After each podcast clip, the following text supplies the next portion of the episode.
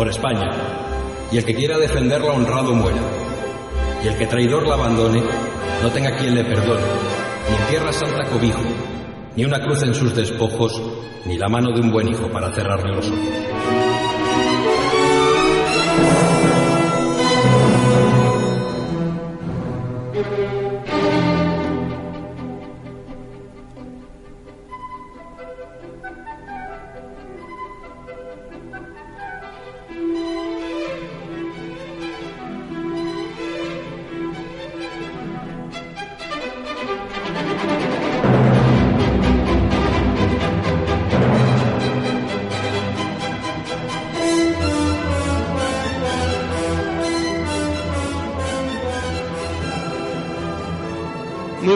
Amigos, ¿qué tal? Bienvenidos a Cadena Ibérica, bienvenidos otra vez a Españoles por la Historia. Esta vez eh, me encuentro solo, nuestro compañero y amigo Fran Blanco Argibay se encuentra grabando los próximos documentales que Cadena Ibérica está haciendo sobre, pues sobre grandes españoles. Ya iremos viéndolo todo a través de televisión. Así que yo solito me, voy a, a tragar el programilla. Menos mal que para hablar de nuestro personaje de hoy tenemos eh, pues a uno que, como siempre digo, a uno de los que saben y no el que se encuentra aquí frente al micro. Vamos a hablar de un personaje eh, que la mayoría de, eh, yo digo, historiadores, o por lo menos aprendices de historiadores, critican siempre, que es el personaje clave en el siglo pasado, perdón, en el siglo antepasado, en el siglo XIX. Hablo de Isabel II. Para hablar de Isabel II tenemos al otro lado del teléfono a Eduardo Rodríguez López, que es escritor eh, recién tengo calentito el libro en mis manos y, no es coña porque es que lo he cogido esta mañana. Eh, Isabel II, Historia de una gran reina. Bueno, pues esto vamos a verlo a través de, de la voz de Eduardo Rodríguez López. Eduardo, buenas tardes. Hola, buenas tardes. Bueno, hay que decir que el libro, si me olvidaba, es de la editorial Almuzara, ¿cómo no? Por supuesto, siempre muy buena encuadernación, buena presentación y lo que importa, el libro está muy bien. No se van a cansar, son 364 páginas. Eh, tres días lo tienen tirado.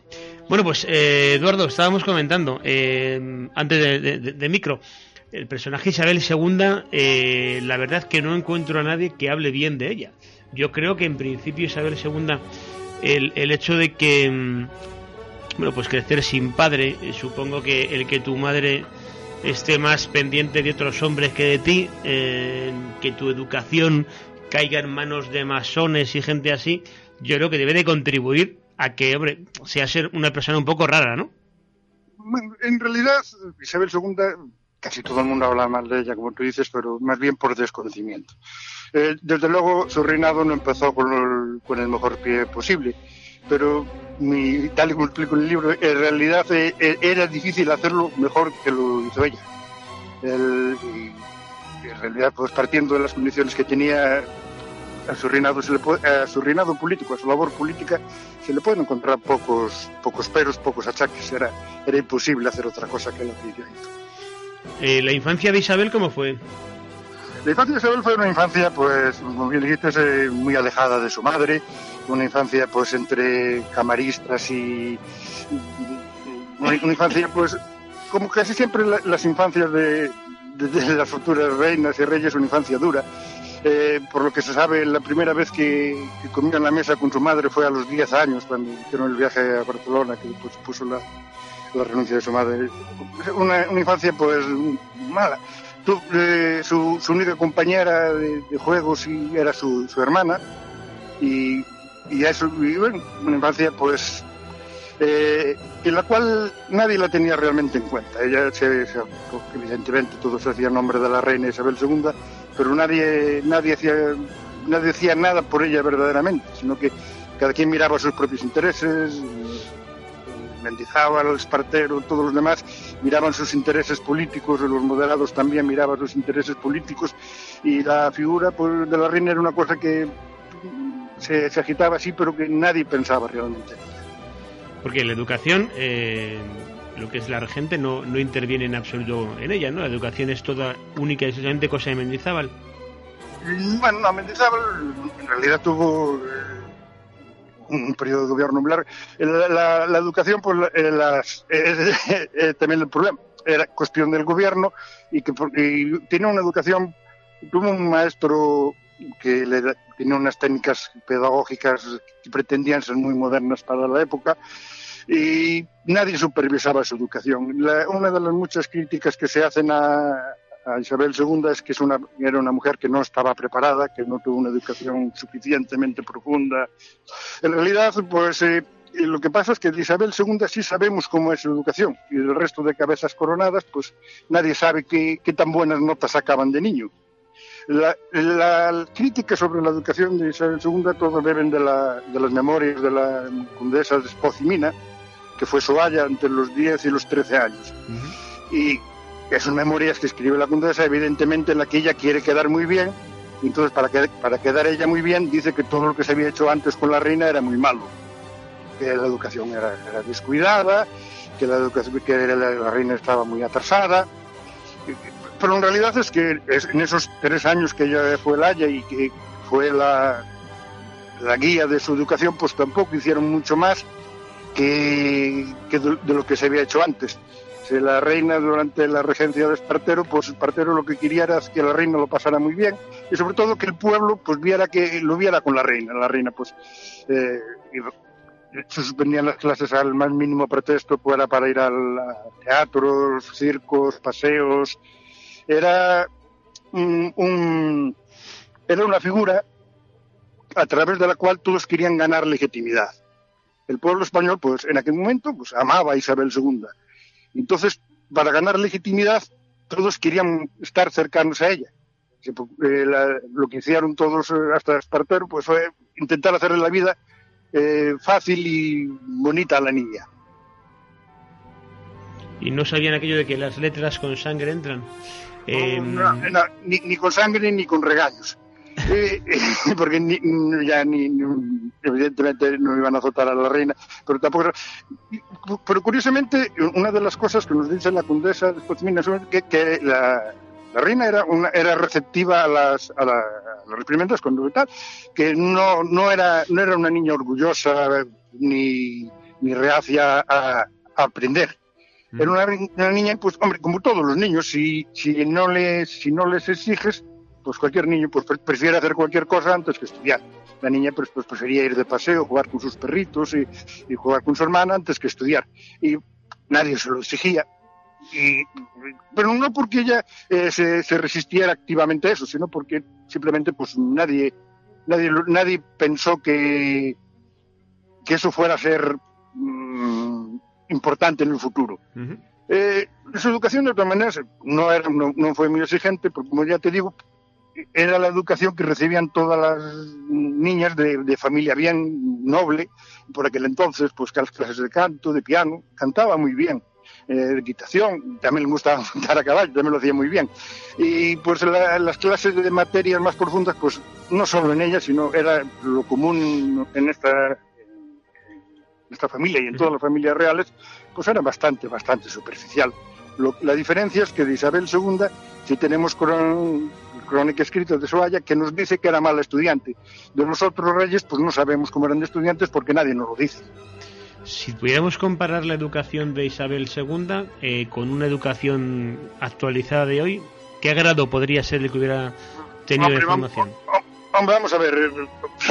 Digo, sí, una cosa por encima. Es, difícil de saber, o sea, porque también, bueno, en, el Archivo Histórico Nacional están las tareas que, le, mandaban a, su madre cuando estaba exiliada en París. Pues a su madre, pues, eh, al menos de palabra, pues se interesaba por tal, y le mandaban las tareas Hombre, sí, sabía las cuatro reglas. Eh, escribía lo que todo el mundo le critica, escribía con muchas faltas de ortografía, pero tenía bonita letra, tenía una letra muy bonita y muy cuidada. Y pues, y, hombre, no sé, sería, sería una niña de secundaria no muy aventajada. Para ponerlo, pero vamos, esto es una impresión mía que no podemos.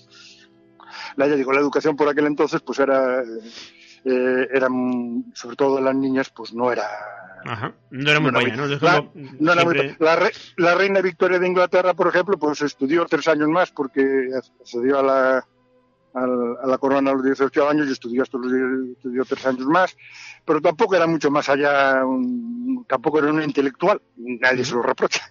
No, no, está claro, sí. Era simple curiosidad por el programa. Eh, una pregunta, el tema de la... Bueno, ¿tú crees que la educación eh, es la base de luego lo que hagas a continuación? Eh, ¿Es que tú crees que eh, alguien pensaba que no iba realmente eh, Isabel I, Isabel II, perdón, a acceder luego al reinado? No, no, no creo que fuera eso. Vamos a ver, al menos entre los que le rodeaban, su madre, los, los espadones de, su minoría de edad, hombre, luchaban en el frente de batalla contra los carlistas para que ella fuera la reina. lo que sí, que, bueno, como se vio después todo lo largo del reinado, eh, querían una reina, pero una reina que fuera un mero, un mero muñeco que ellos pudieran manejar. O sea, ellos sí querían esa segunda reina, pero una reina a, a, su, a, su, gusto, a su medida. Y de hecho, pues todo, todo lo que todo lo que pasó en su reinado, por ejemplo, gran parte de la, de la mala reputación que tiene pues Isabel II con referente a su vida privada todo eh, en realidad, eh, todos, la mayor parte de sus rumores eh, fueron difundidos por sus presuntos partidarios, los, los moderados.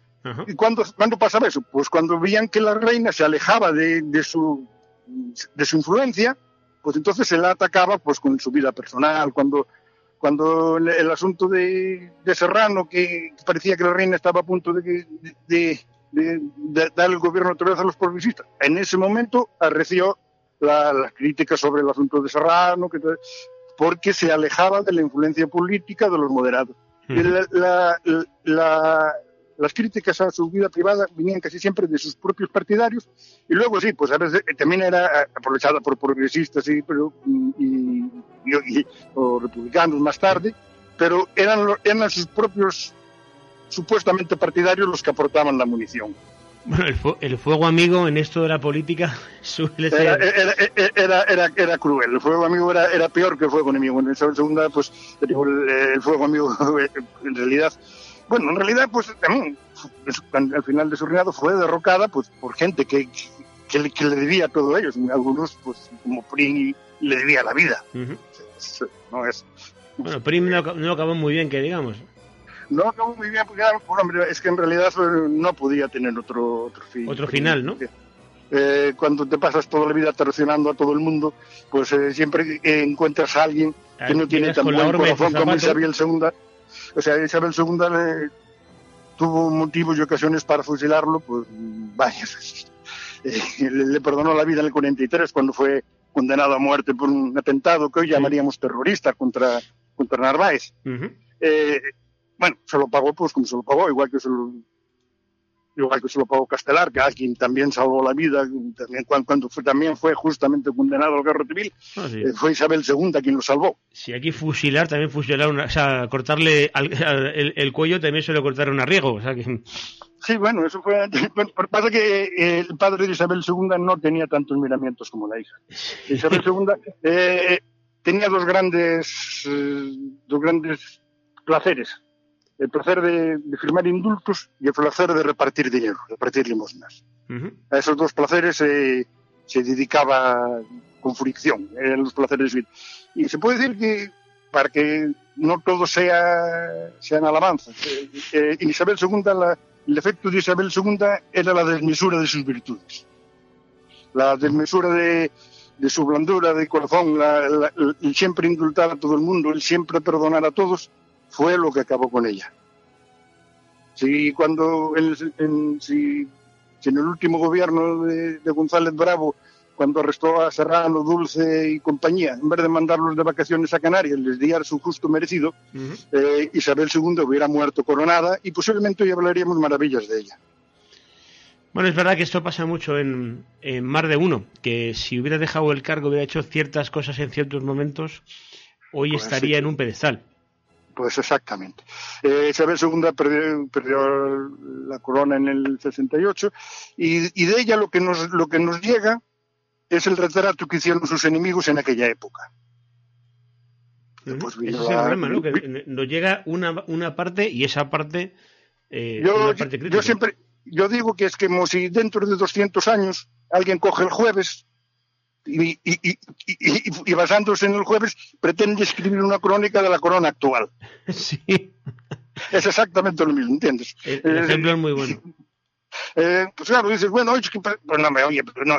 O sea, y, y, el problema de Isabel II es que, bueno, eh, se derrocó, la restauración no ocupó su hijo, y ni su hijo ni Cánovas del Castillo hicieron nada por lavar la memoria de Isabel II. Uh -huh.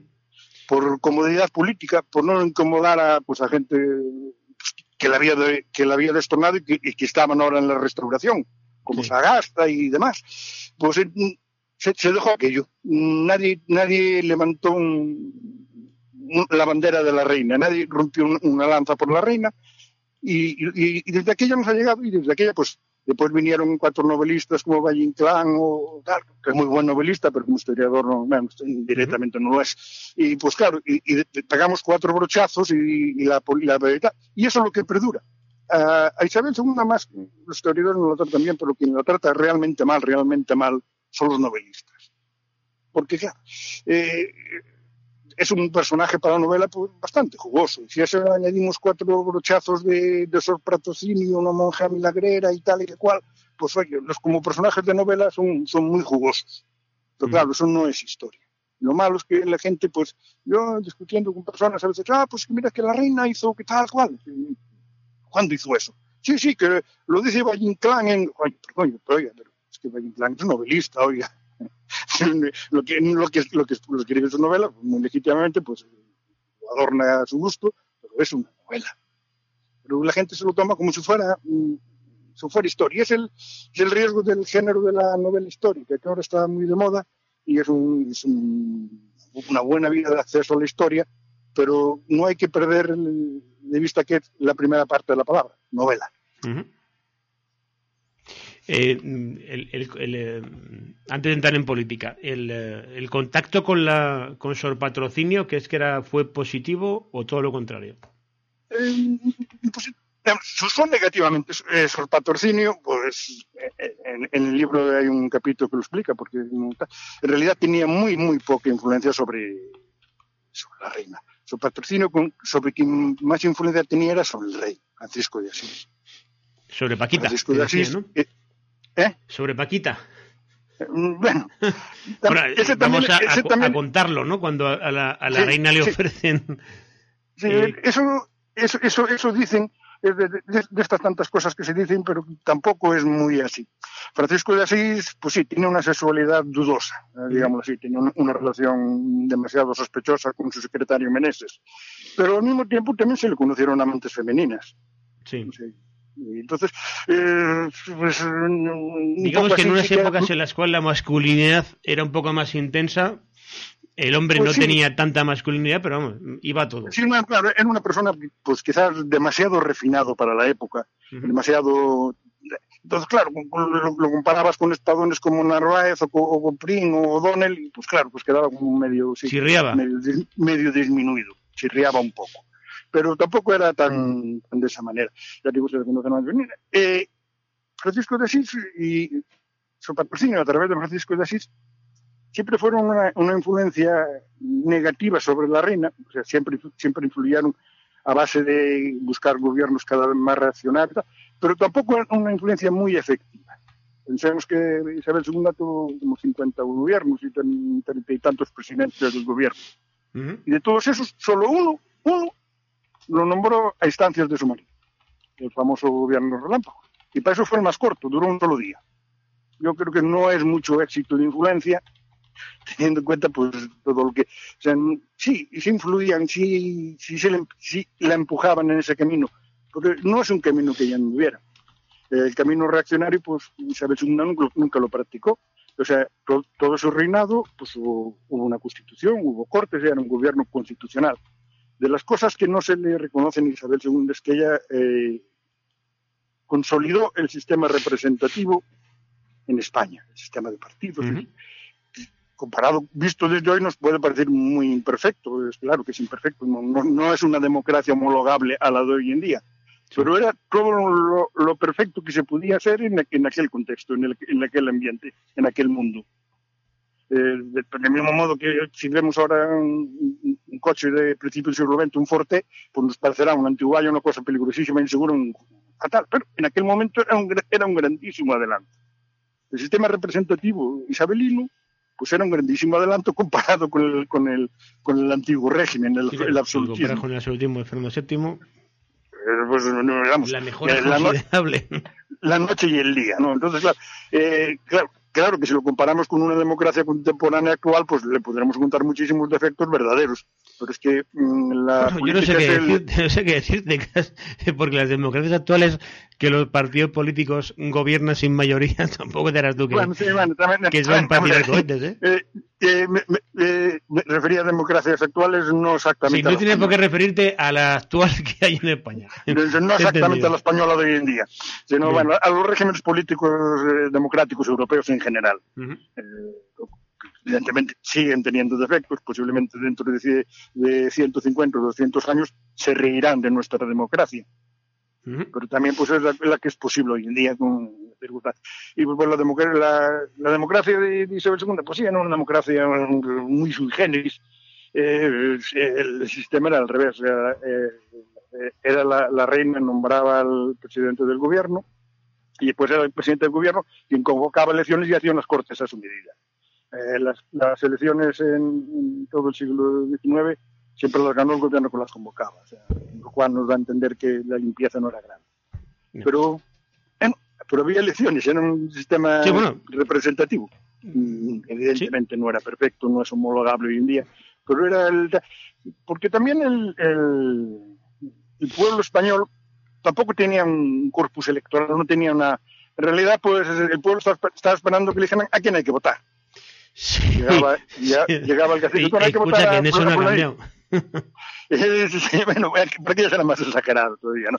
Piensa que por aquellas hubo épocas en que hubo tres elecciones en año y medio y cada cual la ganaba un partido distinto. ¿Cómo es posible que, la voluntad popular cambie tan rápido? No, no cambiaba, era simplemente que las elecciones las, las ganaba el gobierno que las convocaba porque se encargaba de eso.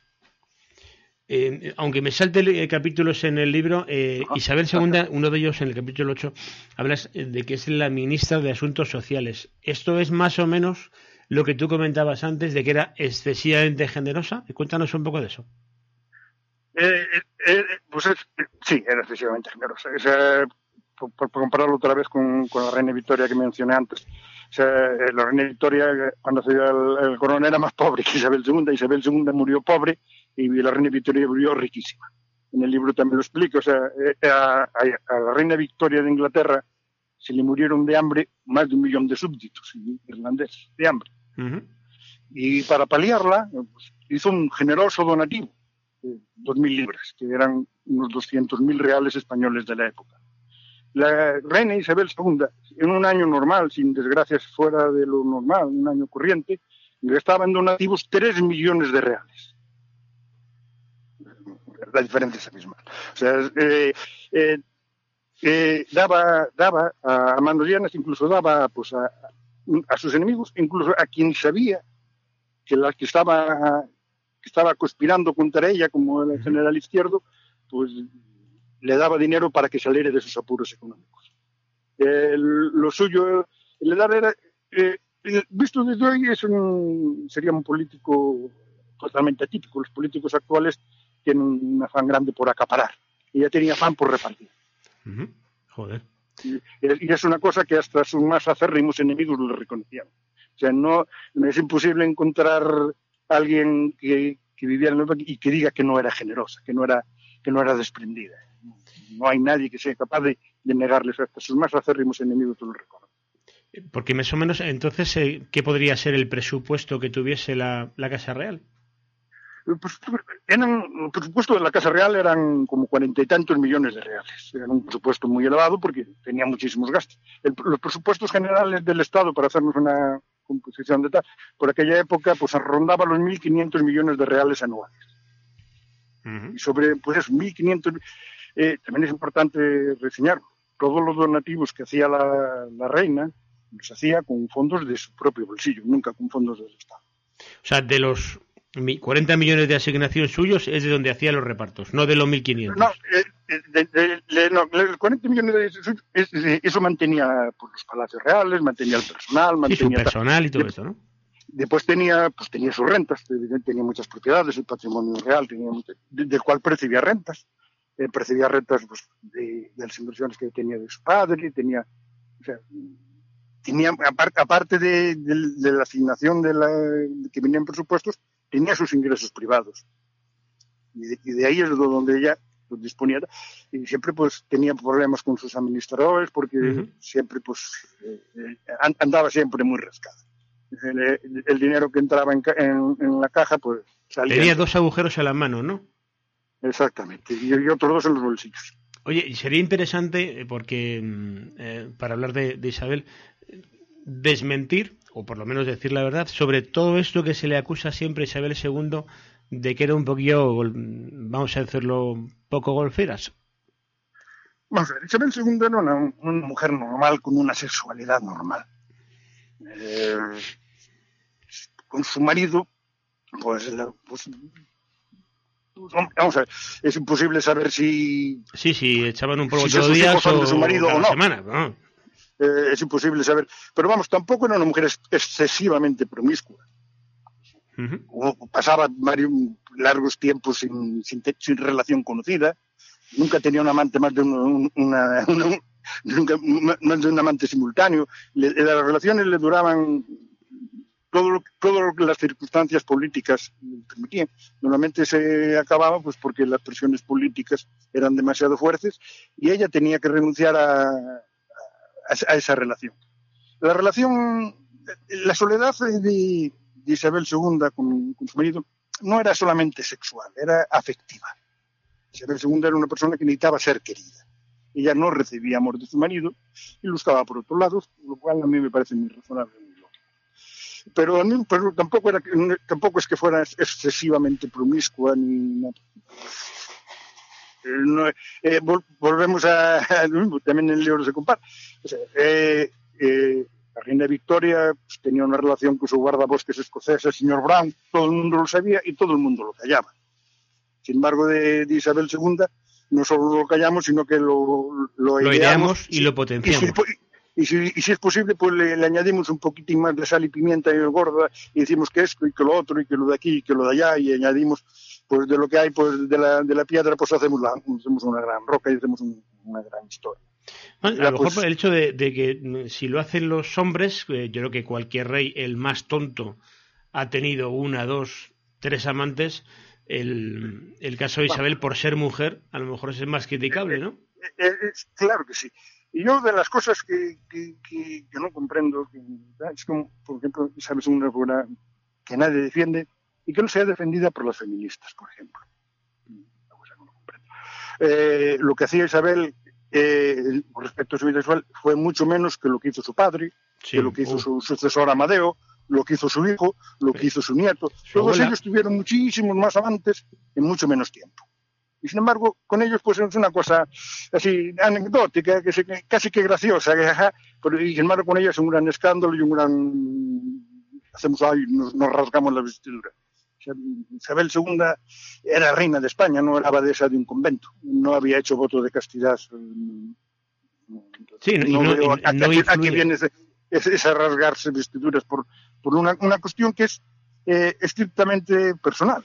Eh, de las cosas que se, que se comentan respecto a eso es que esas relaciones influían en política y tal, lo cual no es cierto. O sea, ella, ya eh, conoció a Serrano cuando era ministro la relación se inició después cuando Serrano ya no era ministro y no, y no, y no, no lo fue por ser, ya no tuvo ningún cargo político.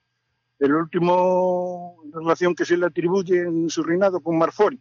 Marfori era ministro por ser sobrino de Narváez.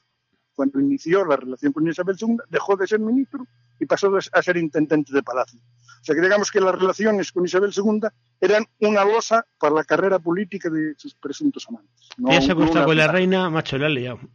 ¿Eh? Que te has acostado con la reina y ya. pues sí, no, porque era, era, era, un, era una losa. O sea, eh, Marfori, pues, la relación con la reina, pues supuso el fin de su carrera política y. Eh, Serrano, pues bueno, porque ya no lo intentó más, pero también se supuso el alejamiento de Madrid y. O sea, eh, eh, no, no suponía, y la influencia con la reina, como si quiera tal, ay, que, que los hacía, no, no, en realidad, pues ni, ni ennobleció a nadie, ni, ni lo nombró ministro desde luego, ni les haría los favores normales que se hacen en esos circunstancias. Sí, bueno, lo propio, ¿no? Si le cuesta trabajo empezar el día, el aseo diario le supone un esfuerzo, le da miedo salir solo de casa, en San Camilo Ayuda a Domicilio le prestamos la ayuda que necesita. No deseche la idea sin conocer nuestros precios. Consúltelos en sancamilo.info y a través del teléfono 911-697-999. 911-697-999. Todo nuestro personal está capacitado y asegurado según legislación vigente. San Camilo ayuda a domicilio. Llame y déjenos echar una mano.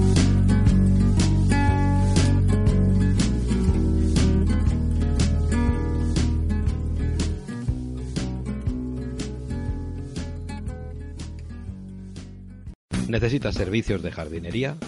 Los acaba de encontrar. Trébol Jardín ofrece servicios de mantenimiento, diseño y obra de jardinería. Trabajamos en la Comunidad de Madrid. Llámenos al 620-957-831. 620-957-831. Presupuesto y diagnóstico gratuitos y además, usted contrata nuestros servicios, contribuye con una obra social. Recuerde, Centro Especial de Empleo Trébol Jardín 620 957 831.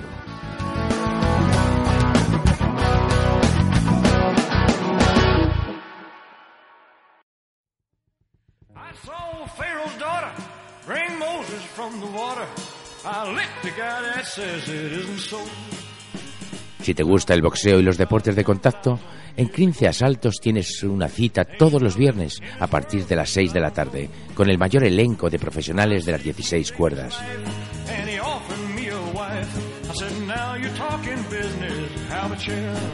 Óscar Sánchez Sandoval, Rayito, director de la Escuela de Boxeo Ray Events.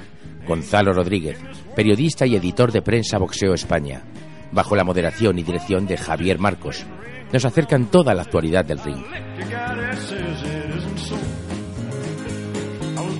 Hablamos de boxeo, pero también de judo, karate, jiu-jitsu, kendo, muay thai, sanda, MMA, de todo lo que suponga la lucha de igual a igual de dos deportistas. bring Moses from the water.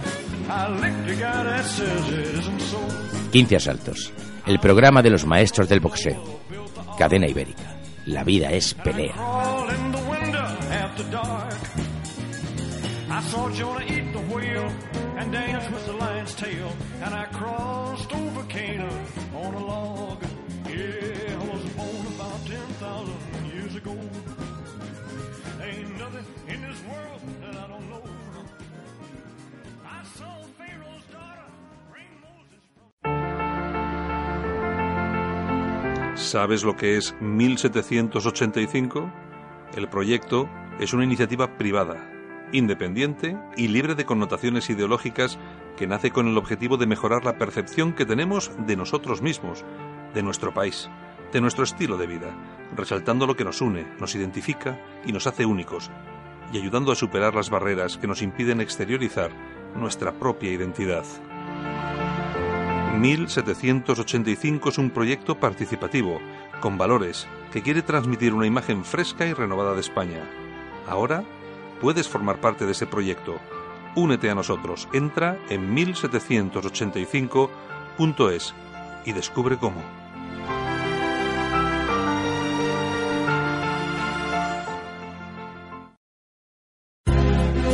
Si no pudiste escuchar en directo cualquiera de nuestros programas, siempre y en cualquier momento podrás hacerlo a través de nuestra web. Entra en cadenaibérica.es, elige tu programa y descárgatelo. Reducir su consumo de luz y gas natural es posible gracias a Carvisa Energía, empresa líder en la comercialización de gas natural y electricidad. Compruebe cómo ahorrar hasta un 15% de su consumo final de energía solo por convertirse en cliente de Carvisa Energía. Llame al teléfono 900-103-376 para realizar el cambio de contrato de forma gratuita, personalizada y en tan solo 48 horas. O consulte nuestras tarifas y servicios en carvisaenergía.com.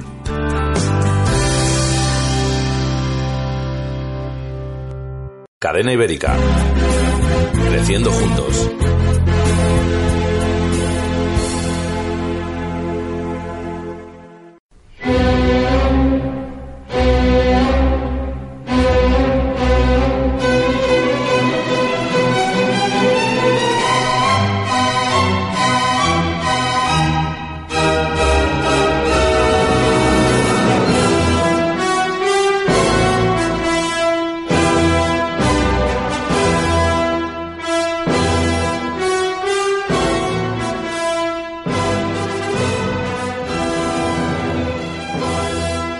Vamos a meternos un poco más en, en aspectos políticos de Isabel. El asunto de la Unión Liberal y O'Donnell, ¿cómo lo encajamos? Eh, la Unión Liberal O'Donnell, eh, el gobierno largo, pues eh, es quizás la mejor, la, la mejor época de, de su reinado y casi que del siglo XIX. Sí, siglo convulso por donde lo, por donde lo cojas. Sí, eh, piensa que por aquello es un gobierno que durara cuatro años y medio, era una cosa inédita. Sea, Sí. una cosa. eh, de- y España, pues, España, en, en- de aquellas- y de estas también, lo que necesita es estabilidad. España, cuando es un país estable, prospera, por sí sola, prácticamente. El, el gobierno de la Unión Liberal, pues, fue el mejor, ep- la mejor época de ella. Fue cuando España, pues, fue capaz de combatir en tres continentes distintos y vencer. En, en esa época fue la última vez que ganamos una guerra a un país extranjero, en Marruecos. Sí. Eh, desde aquella no le hemos ganado a ningún otro país extranjero. Nos hemos ganado a nosotros mismos varias veces, pero a nosotros mismos, a- a- al extranjero nunca. Fue, fue, fue un, un momento dulce.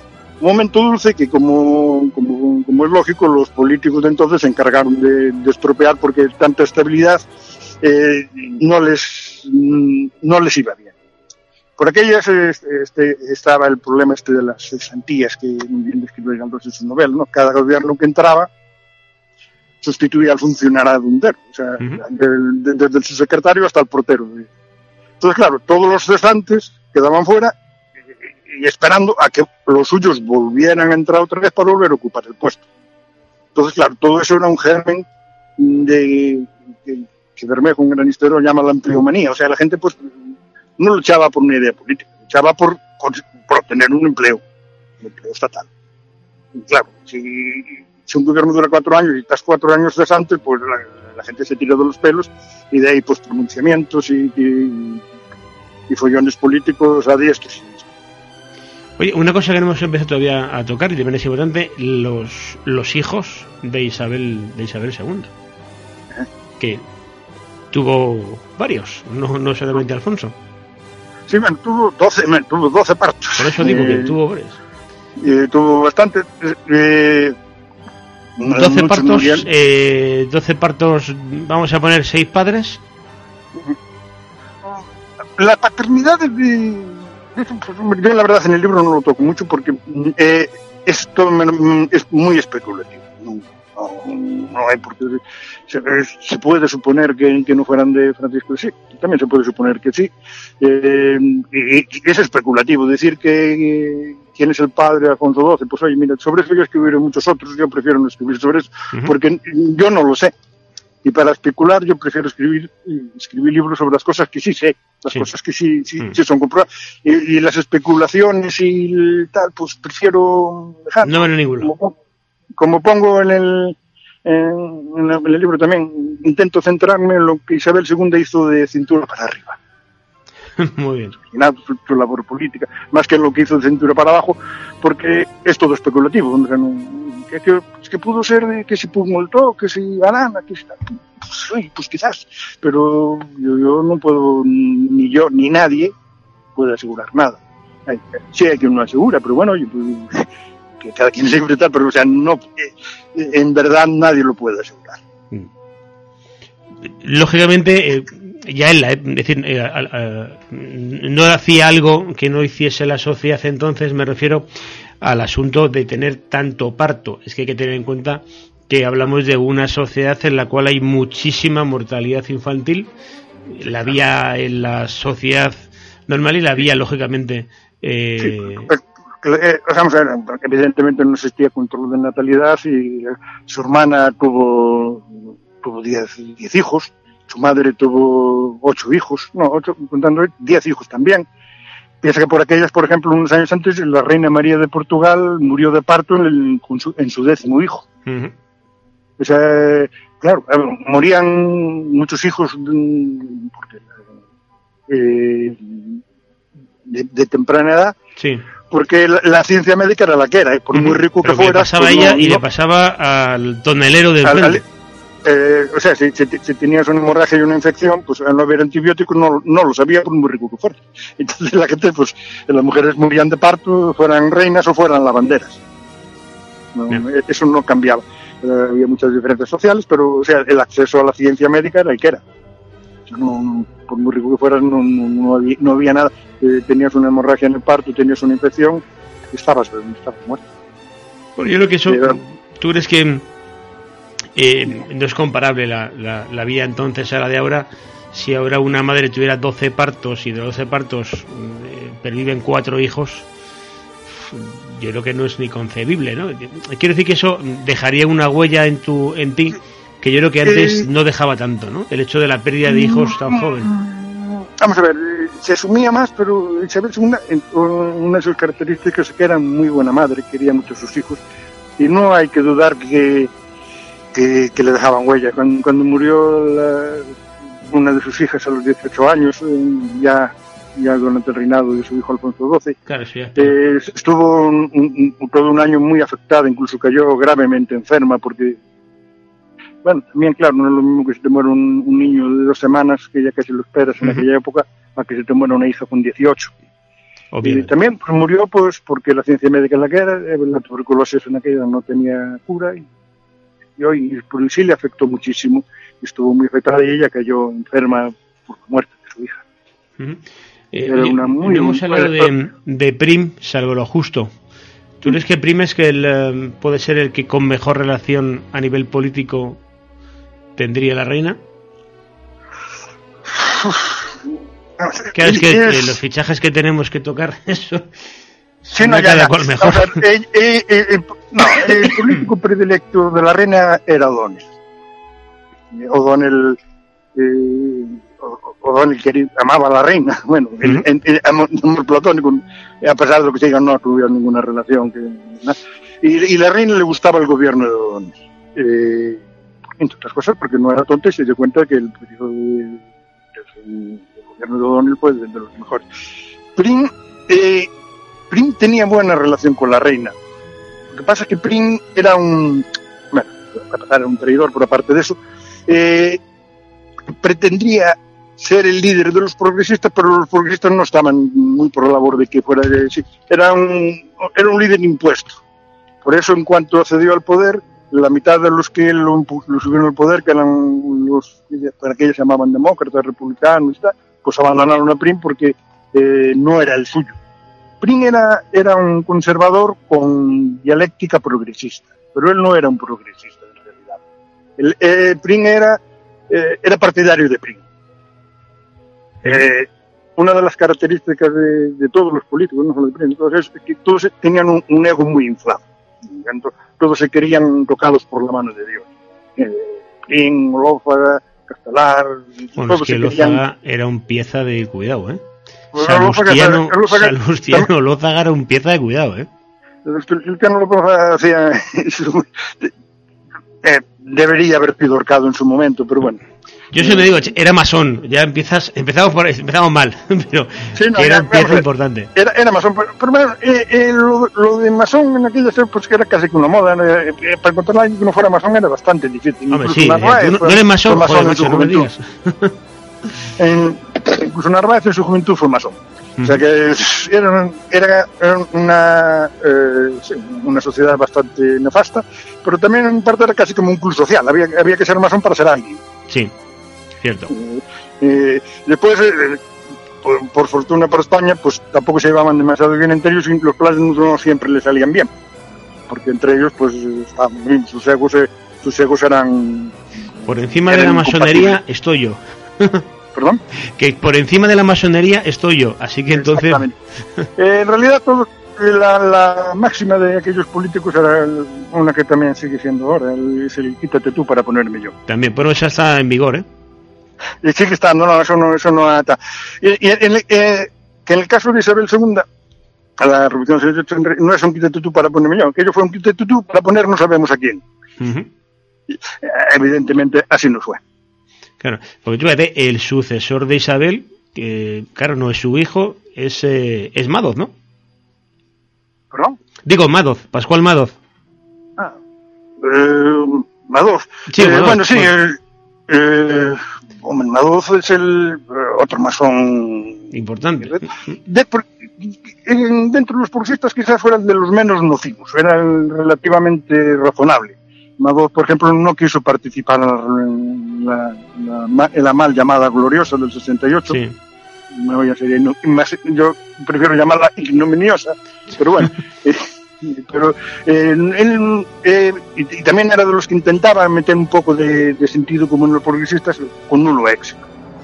Bueno, dice que los Eh, progresistas no dejan de ser los liberales exaltados, que mm, precisamente Madoz o Lózaga eh, son los que se eh, y, y, y Mendizábal son los que Mm. se reúnen y dicen, oye, vamos a tener que cambiar el nombre de mm, exaltados, bueno, con este nombre no vamos a ningún lado, y son los que se ponen el nombre de progresista progresistas, fue invento concretamente de Olózaga. de bueno, uno de los tres. Fue- de los tres fue- del apocalipsis. fue- fue en, en- en ese contubernio, en ese contubernio, pero el de la idea exactamente fue, fue- eh, y la verdad que con buen criterio, porque claro, llamándose progresista, ¿quién se puede oponer al progreso? Claro, y, y más entonces, ¿no? El progreso, joder, si hasta en la sopa, hasta en es la una palabra zarzuela, mágica. ¿sabes?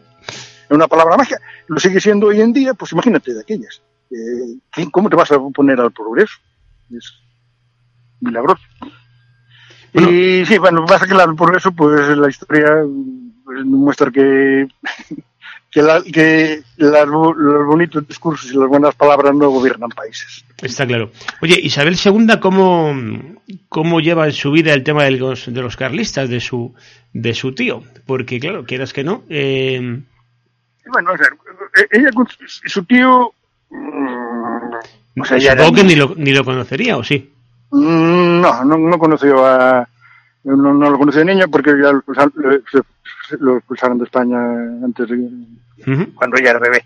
Sí. Eh, se, se, se intentó casarlo con, con su hijo, el conde de Montemolín, Sí. casarla a ella. Sí. Ella, ella dice después a Leone Castillo que, que, que- además de, la- de los impedimentos políticos lo rechazó porque era visto. Dijo, bueno, oye, está bien que me tenga que casar con tal, pero al menos que, al menos que, que sea guapete. Ujú. Y sí, Francisco de Asís era guapete. Eh, con un bizco dijo que nunca de la eh, Pero bueno, de todas maneras, eh, eh, tampoco hubiera sido una solución casarlo, que casar a Isabel con un carlista, porque desde luego que los liberales y progresistas no iban a aceptar que los carlistas ganasen en el altar lo que perdieron en el campo de batalla resolvería el problema dinástico, pero no el problema político. Seguiría, seguiría habiendo un, un enfrentamiento entre absolutistas y liberales. Y casar a la reina con un carlista, pues no hubiera sido.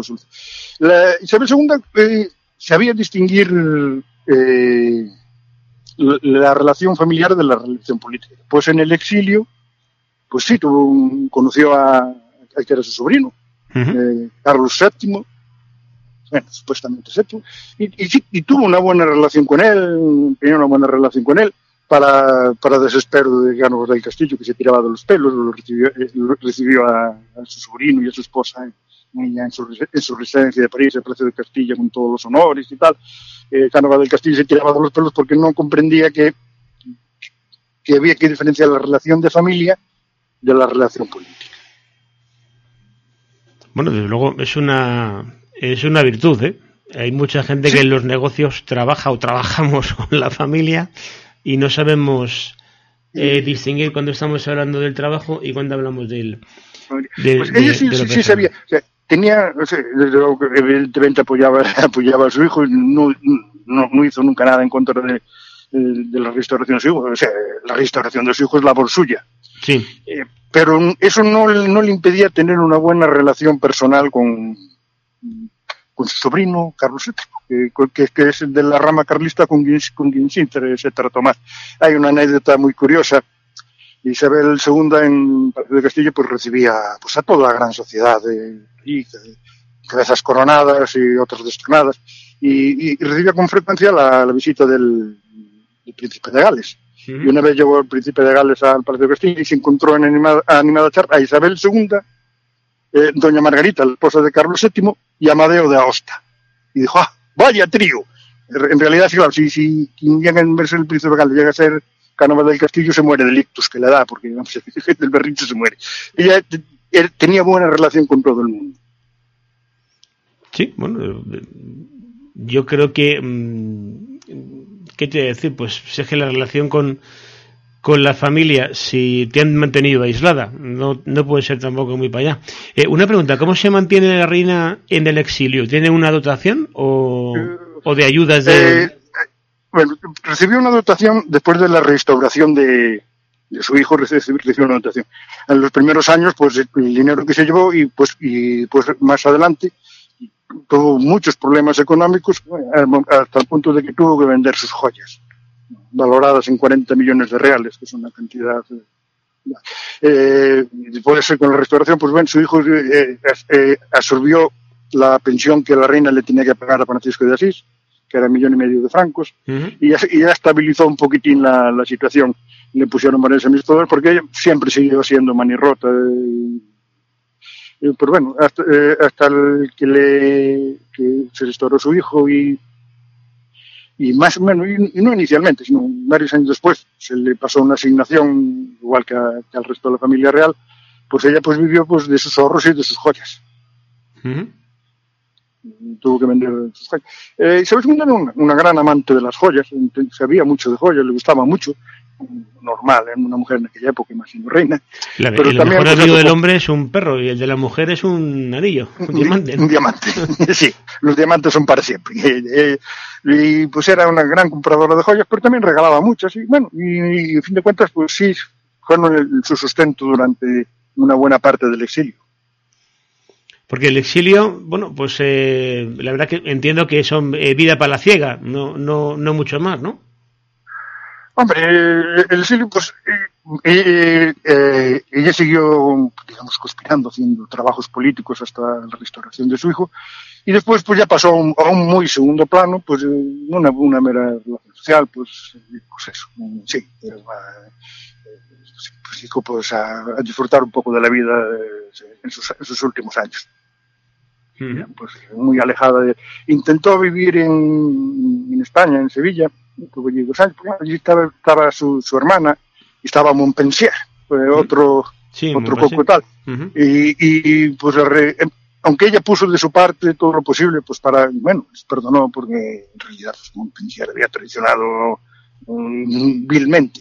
Y, y otro que merecía estar colgado en la farola. Y, bueno, perdonó, pero- pero siempre había, no acabó sintiéndose a gusto. Entre otras cosas, y y esto no, esto sí ya es una opinión personal mía, es que Isabel II era muy española, pero más, que española era madrileña. Ella, eh, eh, ella era madrileña y no acabó de adaptarse a Sevilla. Entonces, pues, para no estar en Madrid, pues prefirió volverse a París. Porque, Pues parte de- viajaba- porque el pacto incluye que la reina no esté aquí. Eh, el gobierno no la quería en Madrid. Eh, en, en Sevilla, pues la podían tolerar y de acuerdo era eso, pero y- y pasar por Madrid. El gobierno no la quería en Madrid. Entre otras cosas, eh, no porque quería, sino porque Cánovas quería, Cánovas quería ser la única voz que el rey escuchase. No quería que el rey eh, escuchase a su madre. No porque su madre tuviera mucha ansia de meterse en política, pero bueno, en este si sentido ahí Cano, Cánovas veía fantasmas donde no lo sabía, pero era muy así. Otro, otro con un ego muy inflado. Veía fantasmas donde no lo sabía y, prefería tener a la reina alejada. Y la reina pues no se adaptó a Sevilla y se volvió a París. Después hizo viajes esporádicos, bajaba, eh, pasaba, veraneaba en el norte, pasaba, pasó algún invierno en el 83, 84, quiero recordar Ujú. en Sevilla, pero siempre siempre volvía a París, donde pues se sentía más cómoda. Y en París era muy estaba muy bien recibida, la, gra- la sociedad en París la quería mucho, era, e- e- ella estaba muy a gusto en París. Pues, en el- claro, además, si yo recuerdo, si analizas las, eh, las películas eh, sobre Isabel II, la, la imagen que da es de madraza y muy madrileña, sí, muy... Y, no, y es, es, es- es muy madrileña, incluso, bueno, incluso Galdós, que tuvo una entrevista con ella y habla, pues eso, refleja eso. eh, eh, Es hablar, era, después de más de 30 años de, vivir en, Francia, pues sí, no tenía ningún acento francés. En su casa solo se hablaba español y solo se comía comida española y solo se hablaba de cosas de España. Era muy, era, ella era muy española y dentro de muy española, muy madrileña. Oye, eso yo conozco más de uno que no es rey y le ha pasado, ¿eh? Sí, claro que sí. Es una, es una circunstancia personal independiente del destino que la vida le ha dado. Eso es mi propio. Hace poco había unas estadísticas que hablaban de que mmm, los españoles eran los peores de Europa en hablar idiomas, en hablar inglés, ¿no? De coño, ¿habéis preguntado en Inglaterra cómo, cuántos eran el español? Sí, bueno, Por lo mismo. por lo mismo. ¿Cuántos, cuántos, cuántos idiomas habla la reina de Inglaterra? Eh, eh, inglés, inglés, eh, Inglés y, sí, y, y- y para de contar. y con acento, con acento de, de Ginebra. Eh, eh, Y, para de contar. Y, na- y nadie, y nadie dice que, nadie dice que por eso sea tonta, ni mucho menos. Ahora, toda la información alternativa en la Gaceta Europea. Tratamos los temas de máxima actualidad desde un punto de vista diferente. Islamización, inmigración, llegada de refugiados. Los problemas de los que nadie habla los tienes en la Gaceta Europea de la mano de los analistas más influyentes de Europa. La Gaceta Europea, una forma diferente de informarte. Léenos en lagaceta.eu. Información alternativa.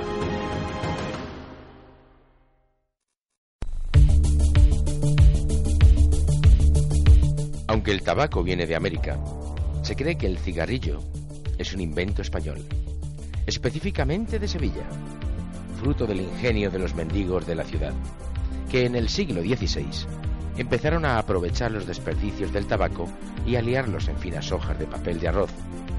No fue hasta 1825 cuando empezaron a ser empaquetados y comercializados.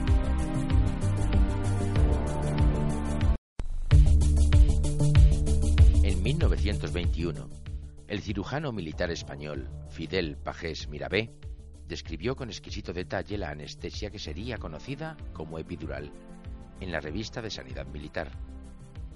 La descripción de esta técnica, que aplicó con maestría de manera exitosa y fue perfeccionando a medida que la fue usando en más de 40 operaciones, sirvió también como guía para quienes la emplearon con posterioridad.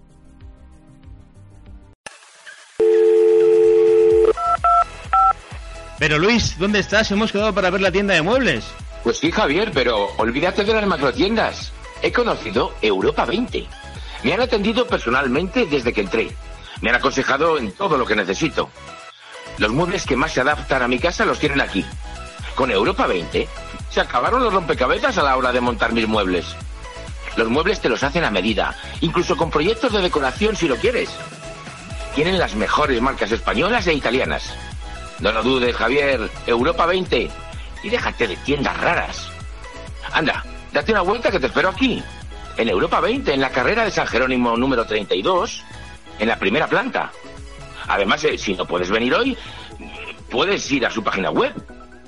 Apunta www.europa20.com. Vamos, venga, que te espero. Europa 20.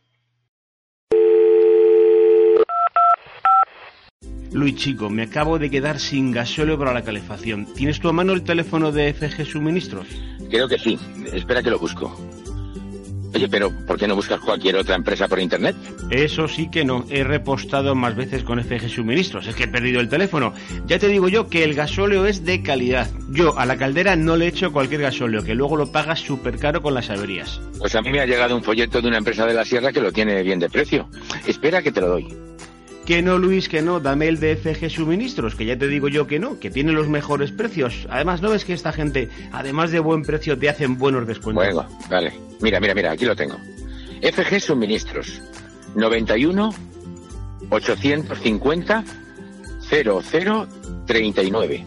Este es, venga. A ver, me has dicho 91 850 0039. Es que soy un poco torpe, Luis.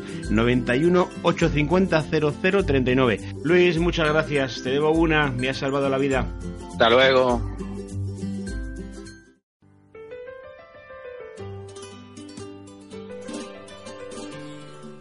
Nada más español que los toros. Nos gusta la fiesta, el arte y el toro. Nos gusta el estilo señor de Pedro Javier Cáceres y nos gusta su divisa.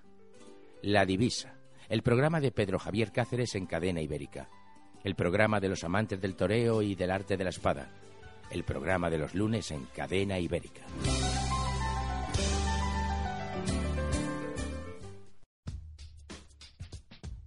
¿Busca servicios de conserjería para su comunidad? LVT Iberia pone a su disposición los mejores profesionales. Contrate nuestros servicios y nunca más tendrá que preocuparse por bajas, absentismo laboral, suplencias. Adaptamos nuestro presupuesto a sus necesidades. Llame ahora y pida su presupuesto sin compromiso en el 91 724 23 92 o hágalo cómodamente a través de nuestra página web www.lvtiberia.com. LVT Iberia, siempre seremos parte de la solución.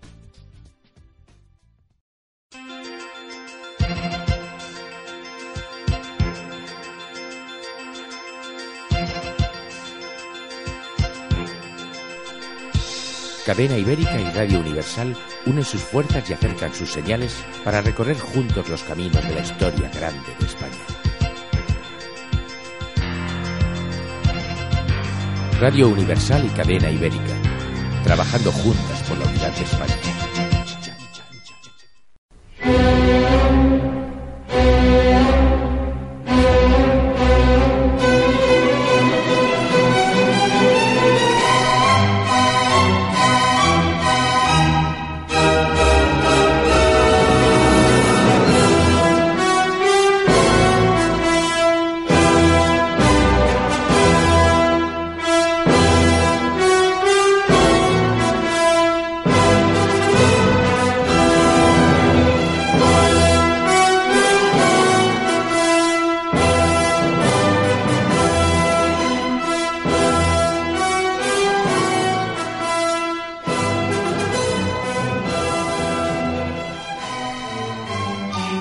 ¿Tú crees que puede ser de las reinas más queridas por el pueblo español?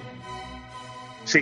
Eh, no, no por el pueblo español actual, no, pero por el pueblo de, Sí, sí, de su momento, en su- en su momento. de, de su momento sí. O sea, eh, sus viajes por España eran, eran de un éxito, un éxito tan grande que ni el embajador inglés podía negarlo. Decía que, que era asombroso como el pueblo quería a Isabel II. Pasa que el pueblo español por aquellas era un, era un poco un poco bastante veleta. Hace un rato mencionaste tú a Riego que Sí, sí, eh, Riego lo aplauden la semana anterior y eh, siguiente lo entró en quitan. en- entró en triunfo en Madrid y lo mismo que lo aclamaron cuando entró, lo aclam- aclamaban al verdugo cuando lo ejecutó dos años después. Sí. Eh, era exactamente lo mismo. O sea, los, los mismos que, que gritaron cuando entró Prin y Serrano en el 68 son los mismos que gritaron cuando entró Alfonso XII unos años después. Oye, y los mismos que en el 75 estaban mm, llorando a Franco, en el 82 Pues votaron al PSOE, ¿eh? Son- los mismos que después aplaudían a Felipe González. El, Es- el pueblo es- español es como el, el ejemplo este de, de, de Stalin, ¿no? Cuando coge un pollo, lo, lo arranca las plumas y al momento saca del bolsillo una, un puñado de granos y el pollo viene a picar de él, ¿no? Sí, Esto claro. es el pueblo. algo así. No, el pueblo español, bueno, era, se puede decir que era, que era bipolar. O sea, es, que, vamos es que el, el, eh, pasar momentos de entusiasmo en una dirección, en otra, alternando con momentos de apatía. O sea, eh, en, los últimos, en la década de los 60, España eh, recibía a Isabel II en aclamación por donde fuera. Y se fue Isabel II, pues digamos que entre la indiferencia popular, que no- nadie, de- nadie movió mucho por ello. Entró, eh, entró Prin, pf, o- o un- un- una explosión de júbilo en Madrid, que la- el fin del mundo, la fiesta. Dos años después lo matan, indiferencia total, nadie lloró por él. No, además, justo cuando llegó Prin, matar, eh, al revés, justo cuando llegó Amadeo de Saboya mataron a. Además, el, primer- el mismo día. Eh, un día antes. Eh, el, el, entre Amadeo también la indiferencia se va, estalla la República, uff, una fiesta grande de la República, tal, to- todo republicano. Y eh, unos años después llega Pavia, da dos tiros al techo, desaparece la República y nadie mueve un dedo por la República. Y un año después entra Alfonso XII y otra vez todos monárquicos borbones. De toda la vida. Eh, de o sea, ese era el pueblo español, o sea, de un lado al otro del péndulo, pero así, sin todo esto que acabo de contar, pasó en seis años. Todos estos Sí. cambios en seis años. Pasamos de ser isabelinos a ser priistas, de priistas pasamos a ser amadistas, de amadistas a republicanos y de republicanos otra vez a borbónicos. En seis años, así. Y todo con un entusiasmo y unas ganas dignas de mejor causa. Sí, eh, y podía seguir más ejemplos, ¿eh? Hasta, hasta, Sí, no, hasta bueno, que podía- te días. Sí, pode- pode- podemos relatarlo, sí, pues eh, ya ves tú, ves, eh, el- muchos de los que aclamaban a Franco cuando viajaba por Barcelona ahora son Sí. independentistas. sí. Sí, sí, sí, que, coño, que, que, que se murió en la cama, hombre, que no, no, no. Sí, no, eh, no, pues ahora, eh, oye, pero si, si, si- o tú, o- o- padre, no, o tú directamente, si eres muy mayor, eh, le ibas a aplaudir cuando pasaba por allí, venga, hombre, no me cuentes otra historia. Eso es así. Y el caso de Isabel, pues sería más o menos similar. Eh, Eh, ¿tú? Sí, solo que allí era más rápido, el ciclo era más rápido. Allí pasaba, y ahora aquí son ciclos de cinco, seis años, sí, que se cambian. Allí era de un año para otro la gente cambiaba de, de parecer como, como quien se cambiaba de camisa. Yo creo que antes, eh, fíjate, sin comunicaciones como ahora, yo creo que antes el pueblo se movilizaba para cualquier cosa, pero rápido. Quiero decir, eh, te pongo un ejemplo, José Antonio, el momento que baja por Gran Vía, eh, antes de llegar a, a, a Cibeles, eh, le, le rodean miles de personas. Quiero decir con esto, eh, chico, ahora tú para mover a alguien a una manifestación, No, imagínate es que lo... que Nos creemos que el, que el mundo sin, sin WhatsApp y sin Internet, la, la gente no se enteraba de las cosas, y la gente se enteraba de las cosas, eh, las noticias, que- hombre, sí, no, al- no, no a esa misma velocidad, pero las noticias corrían, la gente se enteraba, la gente acudía, la gente... eh, Oye, recuerda el, el motín de, de Aranjuez. Por ejemplo, sí, para, para organizar un- una cosa de estas hoy, hoy día necesitarías días de preparación, en aquellas nada, se, se corría, un- un- pasaba la voz uno al otro, uno al otro, uno al otro, y, y cuando tenías cuenta ya, ya estaba armada y una zapatera que no veas. Ujú. Eh, ¿tú qué, qué resumen harías de la vida de, de Isabel II? Yo creo que el, su, su vida se podría resumir en aquel dicho que dice que otros vendrán que buena me harán. Sí, ¿no? viendo que viene tras de ella y digo eh, es, es y yo creo que la el- lo que yo intento hacer en mi libro es es des- eh, quitar las capas de, de cal que se dan por encima del, del, del, del fresco de la pintura. Cal por no decir por no decir porquería. Rascarla para ver la pintura que está debajo porque de ella no llega tal. Isabel II es un personaje curioso porque todo el mundo quiere saber de ella, se cuenta con sus chascarrillos, lo de la Paquita, lo de lo, lo de las, las, las puntillas de Francisco de Asís en la noche de boda y tal. Cuatro, cuatro, cua- cuatro chascarrillos que todo el mundo Sí, sabe. en 73 años habrá algo más. Y, y exactamente, y, y con eso ya pretendemos conocer la vida de Isabel II y conocer su reinado. Y no, es muchísimo más. Hay que, hay que escarbar debajo de eso para encontrar la luz, para encontrar la pintura. ¿Y qué opinión crees que tiene que tenía Alfonso XII de su madre o el 13 de su abuela? Uf, eh, pregunta delicada. Eh, Alfonso XII eh, de niño quería mucho a su madre. Después como rey eh, estaba manejado por, por Sagasta y por Cánovas. Y en realidad pues mm, yo creo que fue de los primeros ingratos porque no hizo nada por limpiar la memoria de su madre. Em, Y yo creo que eh, se centró mucho en conservar la corona y, y, pues no dejó, dejó a su madre a un lado, no hizo nada por limpiar el- para que ella se sintiera cómoda. ¿Sí? Eh, yo creo que había que ponerlo de los primeros en la lista de ingratos. Alfonso. XIII, pues ya, ya con hombre, Ya, ya Ha pasado el no- no tiempo. creo que Mm. ya había pasado mucho tiempo y la- ya es una figura pues muy muy lejana. Sí, pero Alfonso XII tendría que, o sea, el 12 tendría que estar a la cabeza de esos ingratos porque hombre es tu madre, joder. Sí, porque es, digo, teniendo, debiendo la corona a su madre, pues no hizo nada por, por limpiar, limpiar su nombre. ¿Y, eh, y- y, mm, tenía opinión clara eh, Isabel II de su padre? Sí, mala. O sea, como Eh, todos. te- tenía mala. Sí, no, era una, conversación que alguien intentaba hacer y aterció, mi- no insista, lo de mi padre no tiene perdón. Eh, ten- eh, tenía mal, mal concepto de su padre. Oye, no sé si un día hacer un programa porque ella, ella, eh, no, ella nunca, también, no se le conoce una promesa no cumplida. Ujú. Que prometía algo, lo cumplía, era una mujer de palabra, lo que no era su padre, y eso es lo que no le, eh, no le, no le, no le cuadraba de su padre. no, no fuera, ya pues procuraba no prometer más de lo que podía cumplir, pero lo que prometía lo cumplí. Ujú. Joder, eso ya es, eso ya es mm, la pera. Sí, bueno, eso in- inédito en la, época pasada y, y presente. y Eh, y yo escribía el libro, estaba escribiéndolo y, y- y a veces me daba la impresión de que estaba escribiendo de acontecimientos de hace 15 días en vez de hace siglo y medio. Sí, ¿tú crees que hay paral- muchos paralelismos entre el siglo XIX y el siglo XXI? Lo- lo- si se lee con detenimiento te das cuenta de que, eh, que poco hemos cambiado los españoles. Que poco ¿A, hemos cambiado. a quién compararías entonces con nuestro presidente de gobierno hoy, Pedro Sánchez? Pedro Sánchez... ¿Estaría como Solózaga? No, no, O lo sé, Olózaga, Olózaga Olózaga como- era distinto. Olózaga eh, eh, con- eh, con- eh, consagró su vida a derrocar a Isabel II, pero él no quería el poder para sí. Él, le importaba quien, quien mandaba, no le importaba.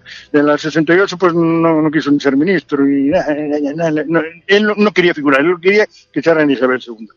Eh, Pedro Sánchez podría parecerse a Prim. Ujú. Oye, Por pues la- por la- eh, en estos por- días han intentado que se pareciera más.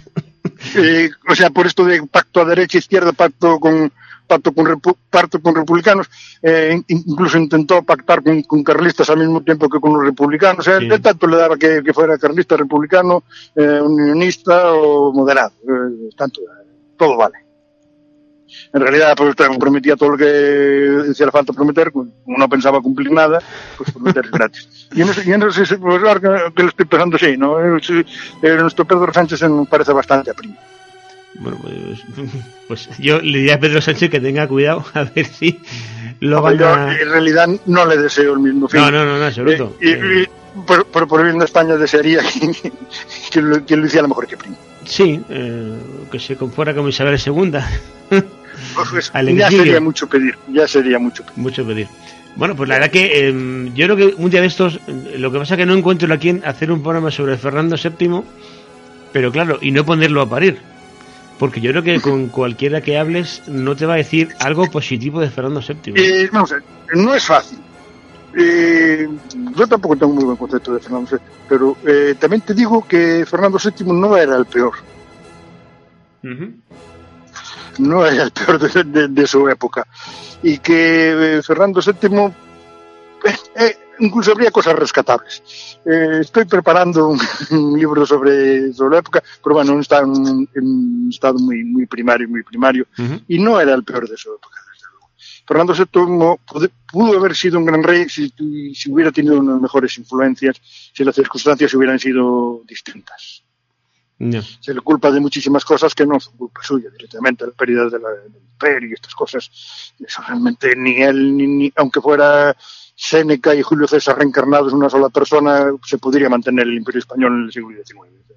Cosas que Es insostenible. en sostenible. Entonces, no. Eso es todo- todos los imperios suben, crecen y caen. Y el español no iba a ser distinto. Bueno, yo creo que la gente lo de, lo de eh, yo creo que tenemos mala opinión de él, eh, unos que seamos menos leídos y otros más leídos, eh, no por la pérdida del imperio, que faltan todavía unos siglos para que se acabe. Yo creo que todo el mundo recuerda más el 98 que el hecho de que las eh, las em, eh, las provincias las Sí, el- últimas colonias eh, en, en- El, el- el 98 creó un, impacto en, la, en, la- en España más grande incluso que la pérdida de, las colonias continentales, sí, sí. eh, que eran enormemente mucho más grandes. Pero el impacto social, eh, psicológico de la pérdida de Cuba y Filipinas fue más grande. Era- Yo creo que los medios de comunicación que existían en el 98 no existían en esos tiempos. Sí, y, y el medio de comunicación, eh, eh, eres periodista, mejor no te gusta algo decir, pero en aquella época eran bastante, bastante, dejaban bastante que desear, eran excesivamente partidistas, eran, era, eh, Como ahora, eh, tú ahora eh, coge, no. coge el medio y dices, este me va a contar una película y este me va a contar otra. Sí, no, sí, no, a veces son- que, que en medio de, de, de- coño, pues vivimos en dos países distintos. eh, porque esto es, eh, bueno, por aquellas era todavía mucho más eh, así. Y, y, y era más importante porque, quieras o no, hoy la gente pues tiene un poquito más de educación, de cultura y tiene, y tiene un, po- un propio criterio. Sin embargo, en, aquí- en aquellos tiempos la prensa tenía muchísima más influencia porque la gente se, se comía lo que decía la prensa. Ujú. La influencia de la prensa era más grande porque la gente estaba menos preparada. Engañar a alguien preparado, pues es más difícil. No se puede hacer igualmente, que y se sigue haciendo, pero es- es- exige una, una mayor elaboración. Y Bueno. eso es. Aquí estamos para mm, poner a cada uno en su sitio, o por lo menos intentarlo. Claro que sí. Eh, don Eduardo Rodríguez López, eh, pues sí, un placer tenerte en Españoles por la Historia, hablar de Isabel II. Eh, siempre decimos, aquí despertamos o intentamos despertar un poco el, em, eh, la avidez del conocimiento del personaje. A partir de ahí ya cada cual, pues que investigue un poco más. El libro Isabel II, Historia de una gran reina, de Eduardo Rodríguez López, lo encuentran por la editorial Almuzara. Muchos éxitos que tengas, Eduardo. Mu- Muchas gracias y ojalá la gente tenga curiosidad por conocer más esa figura. y más nuestra historia, que siendo muy rica, mm, tiene poca Eh, difusión. Eh, Hay mucho que conocer de España y es mucho lo que se desconoce. Y a lo mejor muchos gilipollas de ahora, si estudiase la historia de España, pues Sobre todo, eh, sobre todo el siglo XIX. sí, es que porque el siglo XIX los es paralelismos son eh, es complejo como es complejo la gente no lo estudia. Eh, es el siglo más desconocido. La gente se, amontona el- y pasa del tema. Los planes de estudio eh, se dedica pasa, se pasa muy por encima del tema se pasa- y, y para, a mi criterio claro es más importante el siglo XIX pues que estudiar los reyes católicos porque lo que ocurrió en el siglo XIX es más importante tiene más efecto en la España de hoy en día que lo que pasó con los reyes católicos No, y, y te digo, complejo. Eh, en fin, eh, los libros en España es que cuando tocan temas complejos los saltan. Entonces, llega la guerra civil, eh, en una página la resumen y pasan a lo siguiente. Sí, en fin, claro. cosas de estas. Lo dicho, don Eduardo, un placer. Igualmente. Hasta gracias. pronto. Adiós. Hasta luego. adiós. ¿Busca servicios de conserjería para su comunidad? LVT Iberia pone a su disposición los mejores profesionales. Contrate nuestros servicios y nunca más tendrá que preocuparse por bajas, absentismo laboral, suplencias. Adaptamos nuestro presupuesto a sus necesidades. Llame ahora y pida su presupuesto sin compromiso en el 91 724 23 92 o hágalo cómodamente a través de nuestra página web www.lvtiberia.com. LVT Iberia. Siempre seremos parte de la solución.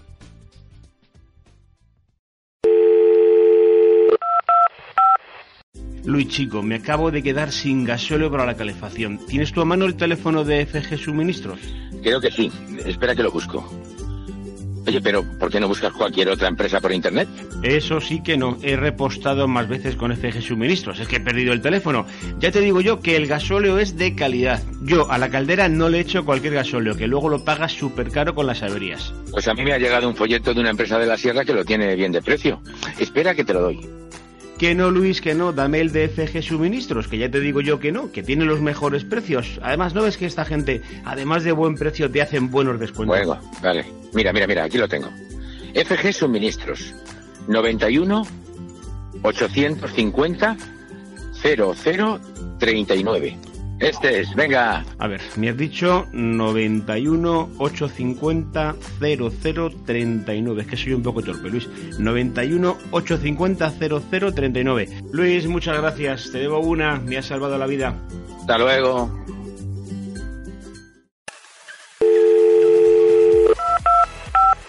Pero Luis, ¿dónde estás? Hemos quedado para ver la tienda de muebles. Pues sí, Javier, pero olvídate de las macrotiendas. He conocido Europa 20. Me han atendido personalmente desde que entré. Me han aconsejado en todo lo que necesito. Los muebles que más se adaptan a mi casa los tienen aquí. Con Europa 20 se acabaron los rompecabezas a la hora de montar mis muebles. Los muebles te los hacen a medida, incluso con proyectos de decoración si lo quieres. Tienen las mejores marcas españolas e italianas. No lo dudes, Javier. Europa 20. Y déjate de tiendas raras. Anda, date una vuelta que te espero aquí. En Europa 20, en la carrera de San Jerónimo número 32, en la primera planta. Además, eh, si no puedes venir hoy, puedes ir a su página web. Apunta www.europa20.com. Vamos, venga, que te espero. Europa 20. Reducir su consumo de luz y gas natural es posible gracias a Carvisa Energía, empresa líder en la comercialización de gas natural y electricidad. Compruebe cómo ahorrar hasta un 15% de su consumo final de energía solo por convertirse en cliente de Carvisa Energía. Llame al teléfono 900-103-376 para realizar el cambio de contrato de forma gratuita, personalizada y en tan solo 48 horas. O consulte nuestras tarifas y servicios en carvisaenergía.com.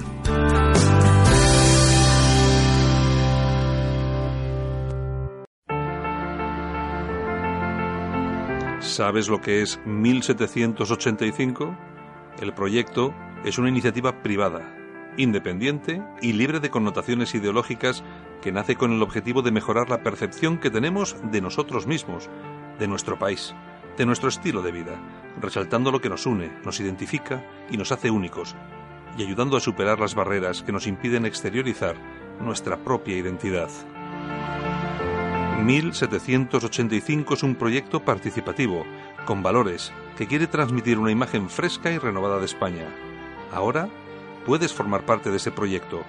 Únete a nosotros. Entra en 1785.es y descubre cómo.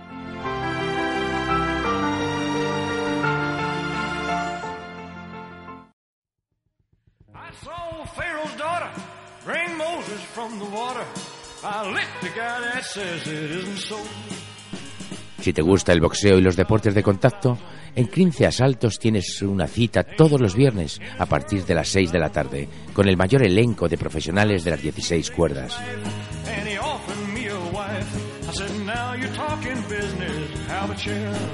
Óscar Sánchez Sandoval, Rayito, director de la Escuela de Boxeo Ray Events. Gonzalo Rodríguez, periodista y editor de prensa Boxeo España. Bajo la moderación y dirección de Javier Marcos. Nos acercan toda la actualidad del ring. Hablamos de boxeo, pero también de judo, karate, jiu-jitsu, kendo, muay thai, sanda, MMA, de todo lo que suponga la lucha de igual a igual de dos deportistas. bring Moses from the water. I licked the guy that says it isn't so. 15 asaltos, el programa de los maestros del boxeo.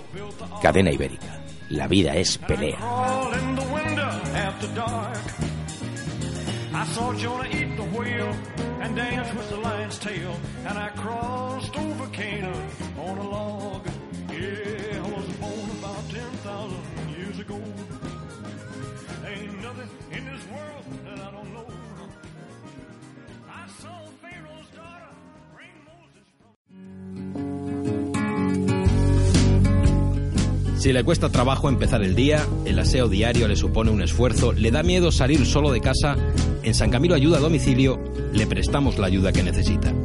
No deseche la idea sin conocer nuestros precios. Consúltelos en sancamilo.info y a través del teléfono 911-697-999. 911-697-999. Todo nuestro personal está capacitado y asegurado según legislación vigente. San Camilo ayuda a domicilio. Llame y déjenos echar una mano.